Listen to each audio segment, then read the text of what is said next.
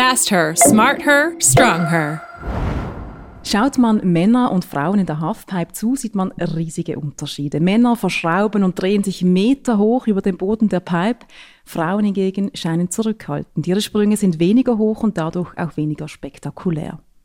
Wie sind diese Unterschiede zu erklären? Hat das nur mit der physischen Kraft zu tun? Oder spielt der Kopf, das Mentale auch eine Rolle? Haben Männer das größere Draufgängergehen, wie man so schön sagt? Smart Her, the Women's Sportcast, heute mit dem Thema Angst und Mut im Sport. Und ich freue mich riesig auf den Austausch mit zwei Expertinnen. Wir haben Manuela Müller, ehemalige Ski-Freestylerin in der Disziplin Aerials und zweifache Olympionikin. Sie war acht Jahre lang Trainerin Aerials bei der Nachwuchsnationalmannschaft. Und wir haben Katharina Albertin, Sportpsychologin und Präsidentin des Schweizer Sportpsychologieverbandes. Herzlich willkommen, ihr beide. Fast her, smart her, strong her. Wir steigen ein und ich bitte, eine kurze Antwort zu geben, weil nachher gehen wir definitiv noch in die Vertiefung. Katharina Albertin, Sportpsychologin. Ich habe in der Einleitung gesagt, das Draufgängergehen. Gibt es sowas wie ein Draufgängergehen? Ob es dieses Draufgängergehen so gibt, da habe ich meine Zweifel, aber es hat sicher in der Psychologie ein sehr traditionelles, schon lange bekanntes Konzept, das ist das Konzept der Sensation Seeking. Das ist eine Persönlichkeitseigenschaft, die man so beschreiben kann, dass Menschen nach intensiven Empfindungen suchen, nach Neuheit suchen, nach Thrill, nach Aktivitäten, die Abenteuerliches beinhalten. Und Menschen, die ausgeprägtes Interesse haben, die, die nehmen auch das Risiko in Kauf, sich zu verletzen. Und ähm, dieses, dieses, diese Persönlichkeitseigenschaft, die, die, die ist verschieden ausgeprägt und es gibt Menschen, die die ausgeprägt aufweisen. Und da denke ich schon, dass man gerade in solchen doch riskanten Sportarten diesen Persönlichkeitszug häufig antrifft. Zu Manuela Müller. Selbst Skiakrobatin, Trainerin aus deiner Erfahrung. Hat Mut und Angst mit dem Geschlecht zu tun?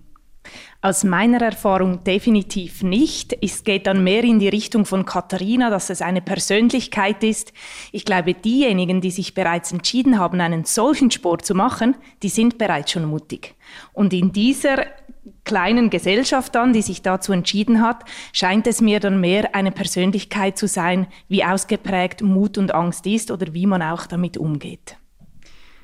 Wenn wir beim Beispiel vom Snowboarden bleiben und dieser Unterschied ist ersichtlich, Männer springen höher wie Frauen, dann lässt sich das auf was? Auf die Muskulatur, auf die Körperzusammensetzung? Ist das allein entscheidend, die hormonelle Situation zwischen Mann und Frau? Ich bin überzeugt, das macht einen gewissen Unterschied. Die Männer sind kräftiger, das äh, gibt es genug Studien in der Wissenschaft. Mental, glaube ich, ist es wieder eine gewisse Persönlichkeitsfrage, aber natürlich gibt es da viele Aspekte, wie beispielsweise, was wird von einem erwartet, das dann allenfalls Unterschiede aufweisen kann. Aber es begründet nicht alleine die große Differenz, die man in einem solchen Sport aktuell sieht.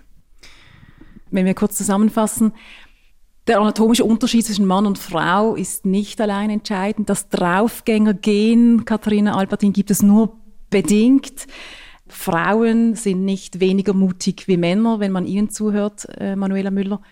Dann muss es ja andere Gründe geben, warum dieser Unterschied da ist. Und ich möchte gerne Thesen in den Raum werfen und die dann euch zum Fraß vorwerfen, sozusagen.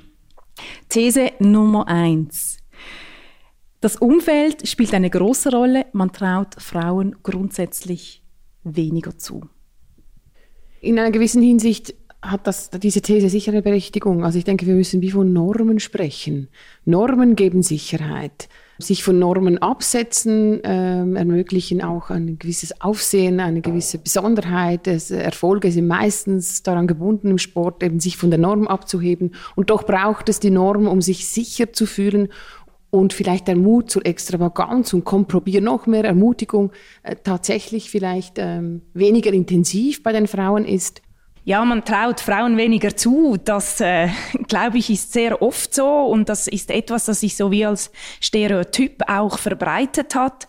Und dann ist es natürlich ganz schwierig für Frauen auch aus diesem Stereotyp auszubrechen. Ähm, zu meiner Zeit war das so, dass man Frauen keine Dreifachsaltos zugetraut hat. Da waren viele Trainer, die das Gefühl hatten, wir sind zu schwach, wir können das nicht, das ist nichts für Frauen. Und wenn man in dem aufwächst, dann kann ich mir ja gar nicht das Bild machen, mich selbst da jemals zu sehen.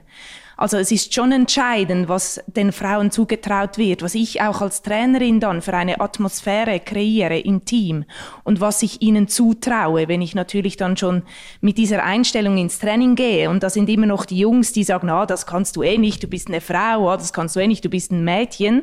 Dann wird das enorm schwierig. Aber wenn wir es hinkriegen, ein Umfeld zu schaffen, in dem sich die Athletinnen wohlfühlen und sich das auch zutrauen, weil wir es ihnen zutrauen, dann glaube ich, dann wird das auch möglich. Aber wenn das nicht der Fall ist, schränkt das enorm ein. Du hast gerade von deiner Sportart Aerials gesprochen. Gibt es denn Frauen, die einen Dreifachsalto jetzt springen oder gesprungen sind? In der Zwischenzeit gibt es das. Es gibt auch eine Frau oder mehrere Frauen jetzt, die haben bereits Dreifachsalto mit vier Schrauben gemacht, sind also sehr nahe dran jetzt an den Männern. Es sind immer noch wenige. Glaube hängt aber auch damit zusammen, dass nicht sehr viele Vorbilder da sind, dass wir allgemein eine Sportart sind, mit sehr wenig Athleten und Athletinnen und kaum ist jemand da oben und stoppt dann wieder beziehungsweise beendet seine Karriere, sehen die anderen Frauen wieder nicht mehr, dass ja das geht und wie einfach das das ist. Und es braucht immer wieder Zeit, solche Leute aufzubauen, aber es gibt sie ja länger je mehr, ja. Stichwort Vorbilder. Katharina Albertin, wie wichtig sind Vorbilder im Sport, um eine Norm zu sprengen? Eminent wichtig äh, auf verschiedenen Ebenen, um wirklich ähm, realistische Ziele für sich setzen können. Also es ist ja, wir wissen ja, es ist immer gut, ein bisschen über den eigenen Möglichkeiten die Ziele zu setzen. Das bringt uns voran. Und da brauchen wir Vorbilder, die uns das schon gezeigt haben, dass sie es auch gemacht haben. Zum einen, zum anderen sagen wir, okay, wenn es die geschafft hat, schaffe ich es auch. Und auch überhaupt, um sich ermutigen, motivieren, das abschauen können, das adaptieren können, enorm wichtig. Und wir müssen auch wissen, dass wir wiederum, jede einzelne Frau, plötzlich in der Situation ist, Vorbild sein zu können. Und das ist auch wichtig. Und das kann auch ein Antrieb zu sein, komm, ich spreng mal die Grenzen ohne Vorbild. Ich denke, da, da können die Frauen sich selber weiterbringen, indem sie ein bisschen noch eine Haltungsänderung. Ich brauche Vorbilder, aber ich könnte auch eins sein für die Nächsten. Reichen denn nicht männliche Vorbilder? Können wir Frauen uns nicht an den Männern orientieren? Das können wir auf jeden Fall. Äh, es gibt ein ganz gutes Beispiel in der Skiakrobatik. Das war die beste Frau, die bis anhin unterwegs war und die hat sich immer an den Männern orientiert. Aber mehr aus der Motivation, weil sie zeigen wollte, dass wir Frauen das auch können. Und ich glaube, es ist dann schon eben gerade die Gesellschaft und unsere Kultur wieder, die hat uns dann schon von Kindern so ein, ein wenig vermittelt, dass wir eben nicht so mutig sind und, und nicht so kräftig, dass uns das schon hilft, wenn dann eine Frau als Vorbild da ist, wo wir sehen, ah doch, tatsächlich, die Frauen, die können das auch. Also kann ich das auch, sonst kann ich ja innerlich immer wieder denken, ja, ja, aber das ist ein Mann. Ich kann es halt nicht, weil ich bin halt eine Frau. Ist vielleicht auch eine Entschuldigung. Und ähm, insofern glaube ich, sind Frauen schon wichtig, weil es uns hilft, es einfacher macht, uns an dem zu orientieren. Wir haben jetzt zwei Punkte angesprochen in Bezug auf, ob man Frauen weniger zutraut. Nämlich ja, man traut ihnen weniger zu und b, es fehlen die Vorbilder, die weiblichen Vorbilder. Bei den Vorbildern sind wir Frauen selber gefordert. Wir müssten Vorbilder sein, das hast du gesagt, Katharina Albertin. Und auf der anderen Seite sind aber auch, ist das Umfeld gefordert, die Trainerinnen, die Funktionäre. Was muss sich dort ändern, dass man dann den Frauen Höchstleistungen, Dreifachsalto zutraut? Unser Selbstvertrauen hilft uns, erfolgreich zu sein.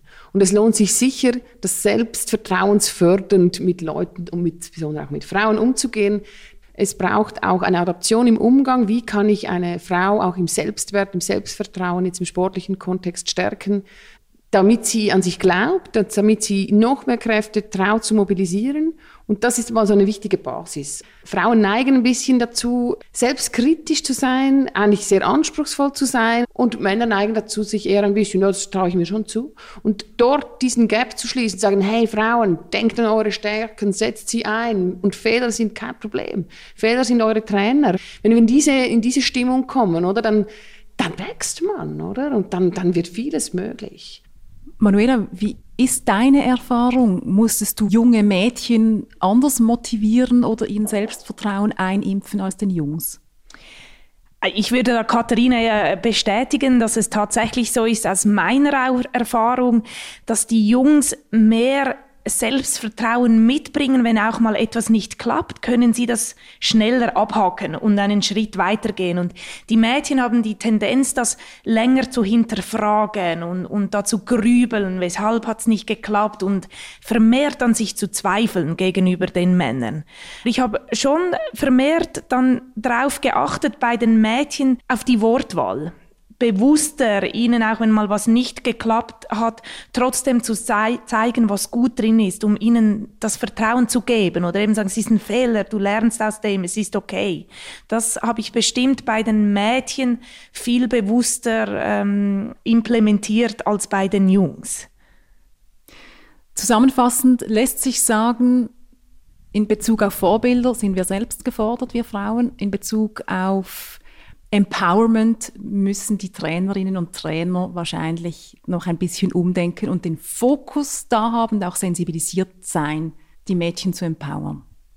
Ich glaube, die Sensibilisierung ist sehr entscheidend, denn wenn man so zurückdenkt und einen Trainings Tag Revue passieren lässt, bin ich überzeugt, dass sich dann ganz viele Trainer bewusst werden, ah, da habe ich vielleicht Äußerungen gemacht oder Handlungen, die vielleicht nicht förderlich waren für das. Aber das sind oftmals sehr viel kleine Sachen, die Hast sich ein summieren. Beispiel dafür?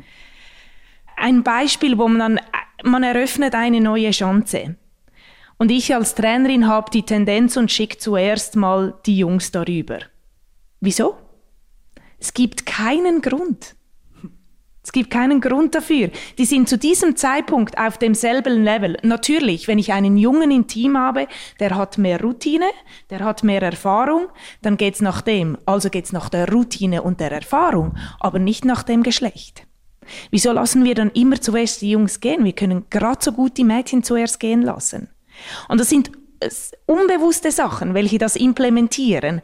Und die Jungs übernehmen das und kommen dann automatisch in die Haltung, ja, wir zuerst. Und schon ist das Mädchen im Hintergrund. Es gibt keinen Grund dafür. Natürlich, vom Umfeld her kann viel bewirkt werden. Aber was ich merke auch in den sportpsychologischen Coachings, Frauen profitieren natürlich auch davon, ähm, Mut zur eigenen Aggressivität. Also die eigene konstruktiv aggressive Seite in sich drin auch noch extra parat und bereit zu machen vor dem Training, vor dem Wettkampf, um in allen Zellen das auch zu spüren, wie es ist, wenn man die hochfährt. Dann würde ich gerne diesen Punkt verlassen und zur zweiten These kommen. Männer sind besser im Verlassen der Komfortzone. Da juckt es natürlich die Psychologin schon und die verlangt nach Differenzierung. Heißt das Komfortzone verlassen, wenn man riskantes Verhalten so als Mann zeigt? Ich glaube gar nicht. Ich glaube, das ist Entsprechung der Erwartungen schon fast. Und für Frauen äh, ist das aber ein viel größerer Effort mit viel weniger Routinemöglichkeiten in der eigenen Biografie, sich das selbst ermöglichen und sagen, äh, wo verlasse ich die Komfortzone? Ja, darum die Differenzierung. Von welchen Komfortzonen reden wir? Und ich denke, sehr oft muss die Frau fast mehr diese Komfortzone der Erwartungen und der, äh, der, der Üblichkeit und der Tradition verlassen was psychologisch sehr, sehr viel Kraft und Power braucht. Und meistens ist es ja dann so, dass die Frau dies im Stillen lebt. Wenn der Mann die Komfortzone überschreitet, dann zelebriert er das und dann ist er der große Hero und der Siebesieg. Und die Frau, die macht das einfach im Stillen für sich und bekommt dann aber auch keinen Applaus dafür. Da habe ich schon das Gefühl, dass ich einen großen Unterschied aus meiner Erfahrung, wie das zelebriert und wie das gelebt wird gehe nachher noch auf das, dieses Zelebrieren ein, würde gern noch bei dieser Komfortzone bleiben. Ich meine jetzt die Risikokomfortzone. Von außen betrachtet gibt es ja eben diesen Unterschied. Bleiben wir beim Beispiel Halfpipe. Ist das Selbstbild des Mannes einfach, ich bin stark und ich kann's? Aus meiner Trainererfahrung kann ich das nicht unterschreiben. Ähm, ich habe da sowohl ängstliche Männer wie auch ängstliche Frauen und sehr mutige Frauen wie auch sehr mutige Männer erlebt. Was natürlich dann mit der Zeit entscheidend ist, ist die Geschichte dahinter. Wenn ich natürlich schon zweimal verletzt war, dann kann das schon sein, dass ich weniger bereit bin, diese Komfortzone zu verlassen.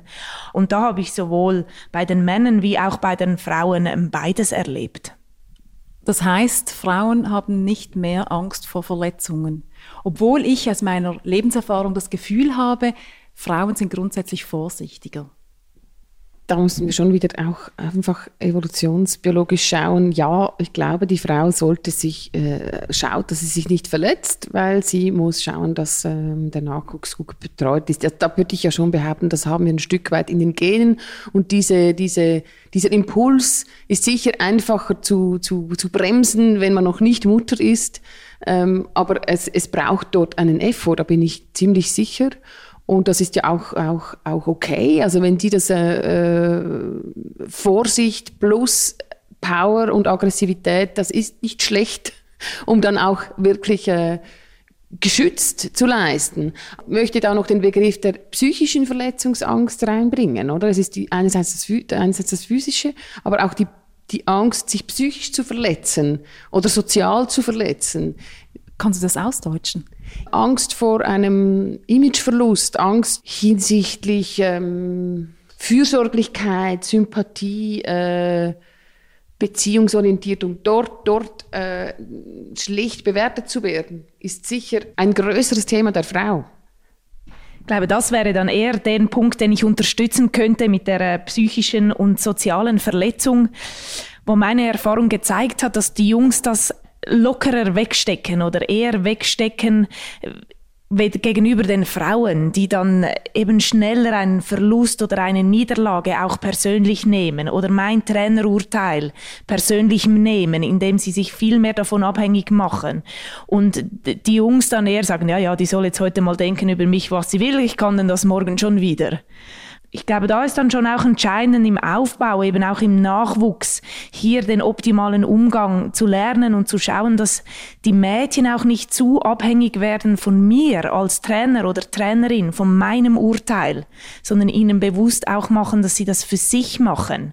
Und da habe ich das Gefühl, da sind die Jungs vielleicht von der Evolution, von der Natur aus mehr bei sich und gehen eher ihren Weg. Oder ist die Norm, wie eine Frau sein muss, auch enger. Aggressives Verhalten für eine Frau. Hm, weiß nicht genau. Hat das auch damit zu tun und eben auch die Bestätigung von außen, die sie dann braucht, dass trotzdem alles noch gut ist.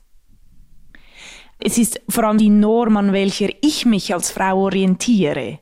Und die ist ja auch wieder gegeben von meinem Umfeld, meiner Familie, meinen Freunden und als Trainerin kann ich versuchen, hier die Norm zu öffnen und sagen, hey, es ist auch mal okay, wenn du als Frau nach einem missglückten Sprung deine Ski verwirfst. Werd mal aggressiv, schmeiß die mal davon. Das ist okay. Bei den Jungs ist es toleriert. Also mach das auch. Wie wichtig ist Wut eigentlich?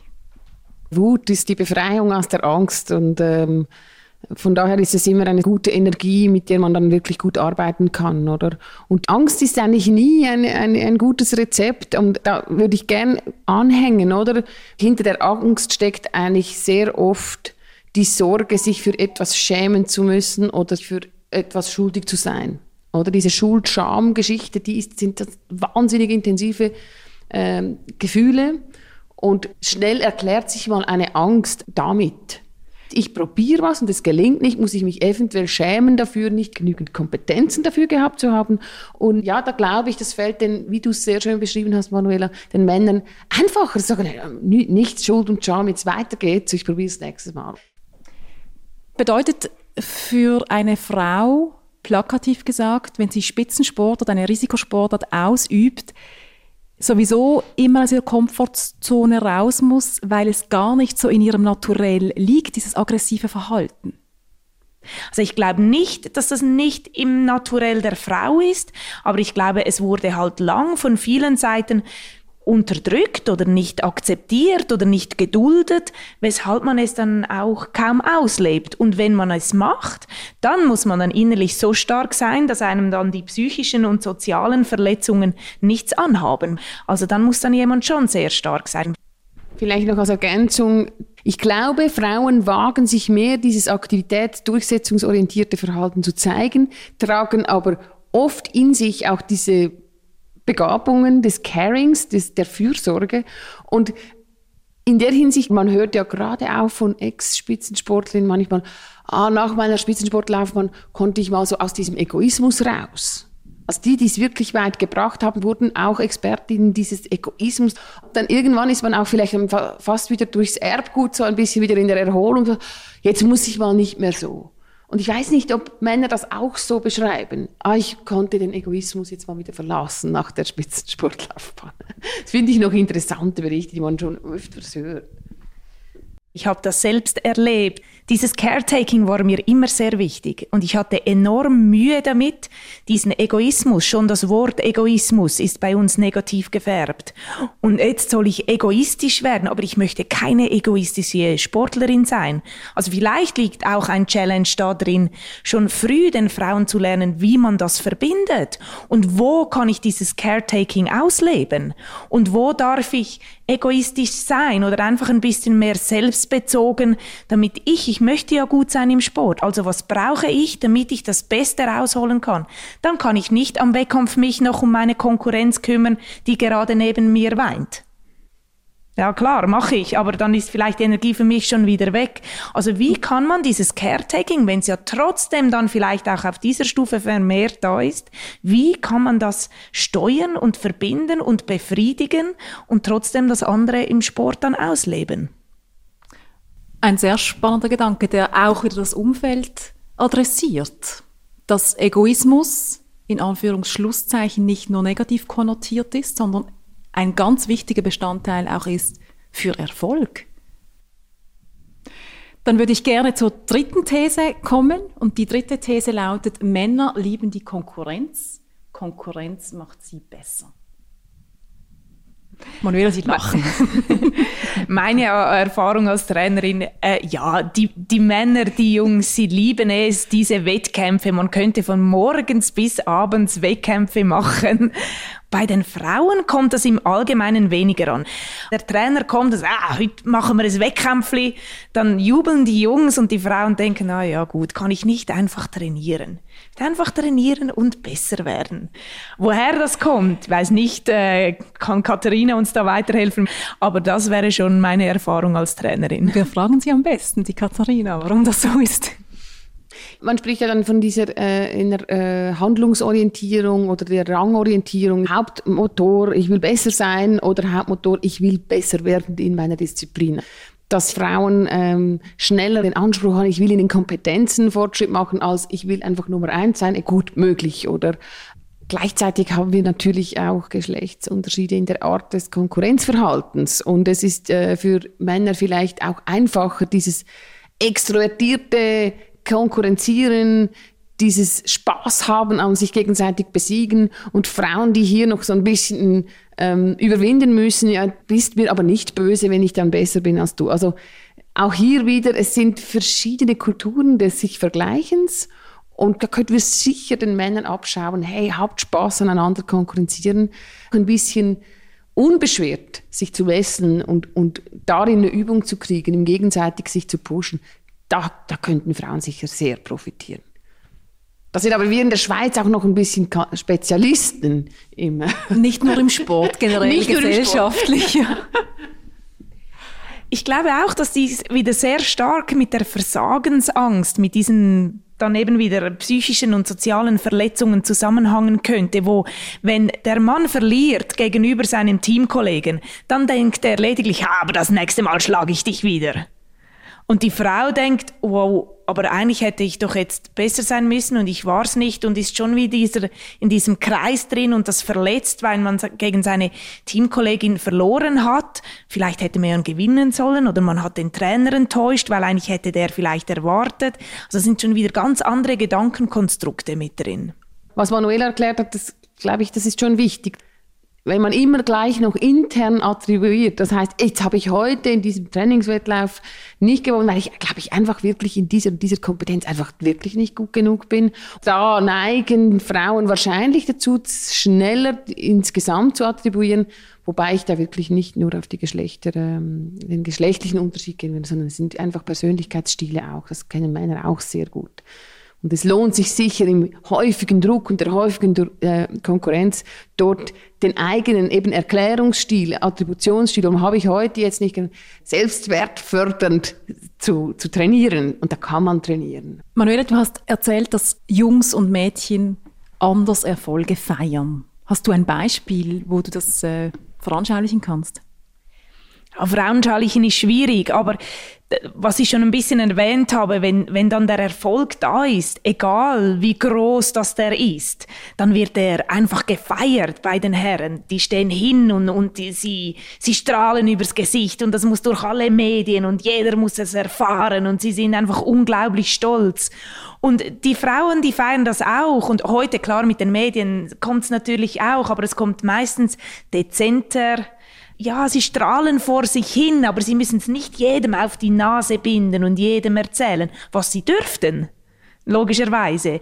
Aber sie sind, habe ich schon eher zurückhaltender erlebt äh, als die Herren. Wie wichtig wäre das Zelebrieren des Erfolges? Unglaublich wichtig. Ja, natürlich, ja, es ist, das, das ist wichtig, das äh, aktiviert uns äh, neurologisch, emotional, ganze, ganze Netzwerke werden da aktiviert, die uns stärken ähm, und die wir auch in Erinnerung behalten. Also dass wir auch Triumphe schnell wieder hervorholen können, diese extremen Freudeempfindungen, also extreme Gefühle auch wirklich zulassen können und durch Gestik, durch Stimmlichkeit können wir diese Erlebnisinhalte verstärken. Und dann sind sie noch einfacher abrufbar im Moment, wo wir sie eben wieder brauchen, wo wir sagen, hey, ich hole mein eigenes Triumph-Ich hervor und spüre wieder diese Freude und den Power und das stärkt mich auch, für ihn, um, um Motivation zu finden, um, um Mut zu finden. Es ist wichtig. Aber natürlich muss es letztlich zur Persönlichkeit passen und ich kann nicht was, was machen, was nicht zu mir passt, weil dann raubt es mir wieder Energie glaube schon auch, dass die Persönlichkeit da mitentscheidend ist. Man kann nicht jemand sein, den man, den man nicht ist. Aber ich glaube, es reicht dann schon auch einfach das Bewusstsein, ja, ich, ich darf es leben. Das heißt ja dann noch lange nichts muss so extrem sein wie bei den Männern. Aber diesen Mut zu haben, ja, stolz zu sein und es nach außen zu tragen, muss ja nicht übermäßig sein. Wollen wir mal versuchen, eine kurze Zusammenfassung zu machen? Wenn es darum geht, dass Frauen mehr aus sich herausholen und das aus sich herausholen können, das sie in sich tragen, ist das Umfeld einerseits gefordert. Das Empowerment, dass man den Mädchen und den Frauen das zutraut, was sie in sich haben. Dass man den Frauen vielleicht auch beibringt, dass sie in gewissen Punkten egoistisch sein dürfen und nur auf sich selber schauen dürfen.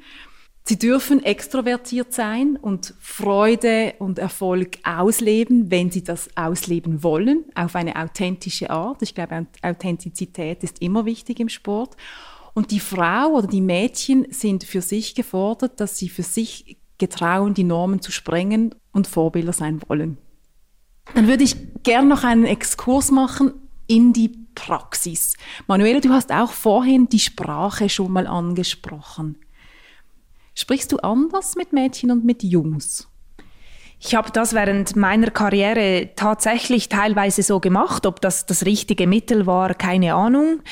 Aber ich habe aus Erfahrung zeigte sich mir, dass die Mädchen empfindlicher sind gegenüber, ich möchte jetzt nicht gerade Kneipensprache nennen, aber gegenüber dieser ein bisschen robusteren Sprache, wo man schon mit den, die Jungs dann eher mal aufrütteln kann und sagen kann, hey, aber das ist jetzt gar nichts und bei den Mädchen dann eher vorsichtiger und sagt, ja, das war jetzt noch nicht das, was wir wollten oder das war nicht optimal, aber wir gehen so weiter, weil ich da das Gefühl hatte, wenn ich mit derselben Sprache bei den Mädchen reingehe, dann geht es mehr in diese Richtung der ver psychischen und sozialen Verletzung als bei den Jungs. Und lernen Mädchen gleich wie Jungs? Geht man da beim Bewegungslehren gleich vor? Oder gibt es auch da Unterschiede? Aus meiner Erfahrung lernen sie beide gleich, beziehungsweise es gibt dann wieder Unterschiede in den Personen, aber die gibt sowohl bei den Männern als auch bei den Mädchen. Was mir in diesem Zusammenhang auch noch in den Sinn kommt, was vielleicht den Kreis etwas schließt zuvorhin, ist auch hier wieder ähm, sich zu überlegen, wie ich als Trainer auch auf jetzt mal vor allem die Mädchen reagiere. Wenn ich dann schon hingehe und frage, hast du Angst? Das bringt vielleicht das Mädchen erst darauf, darüber nachzudenken, ah, puh, ah könnte ja sein, ah doch, könnte ja sein, ich, ich habe Angst. Also ich glaube, das etwas, äh, was ich als Trainerin sehr bewusst versucht habe zu verhindern bei den Mädchen. Und ich glaube, das ist für mich dann sehr entscheidend auch noch beim, beim Lernen. Also wenn Angst da ist, egal ob Mädchen oder Junge, die Angst thematisieren, darüber sprechen, das soll kein Tabu sein, das mit ihnen thematisieren und ganz, ganz zwingend, auch als Trainer wie als Trainerin bei den Mädchen und den Jungs, das auch wirklich ernst zu nehmen nicht runterzuspielen, aber auch nicht zu implementieren. In diesem Sinne würde ich sagen, the sky is the limit. Das gilt für Sportlerinnen, das gilt aber auch für Trainerinnen und Trainer, die sich vielleicht auch mal selber reflektieren müssen, wie sie mit Frauen in Risikosportarten umgehen. Danke viel, vielmals wart ihr da. Vielen Dank für die Einladung, es hat Spaß gemacht. Auch herzlichen Dank meinerseits und vor allem an alle Trainerinnen und Athletinnen, natürlich auch an Trainer und Athleten. Fly high and enjoy! Fast her, smart her, strong her.